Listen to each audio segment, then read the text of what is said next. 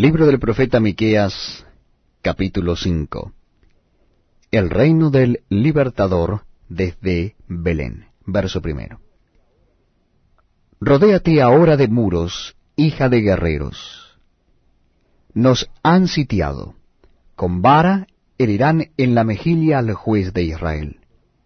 Pero tú, Belén Efrata, pequeña para estar entre las familias de Judá, de ti me saldrá el que será Señor en Israel. Y sus salidas son desde el principio, desde los días de la eternidad.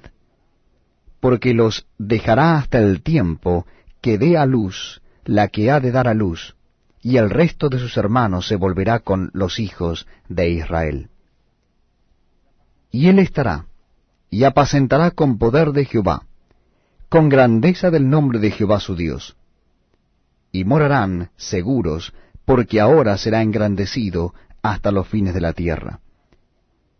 Y este será nuestra paz, cuando el asirio viniere a nuestra tierra, y cuando hollare nuestros palacios, entonces levantaremos contra él siete pastores y ocho hombres principales, y desbastarán la tierra de Asiria a espada, y con sus espadas la tierra de Nimrod y nos librará del asirio cuando viniere contra nuestra tierra y oleare nuestros confines. El remanente de Jacob será en medio de muchos pueblos como el rocío de Jehová, como las lluvias sobre la hierba, las cuales no esperan a varón, ni aguardan a hijos de hombres.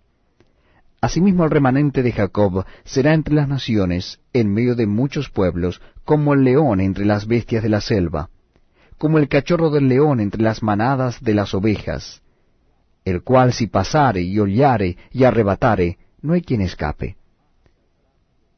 Tu mano se alzará sobre tus enemigos, y todos tus adversarios serán destruidos.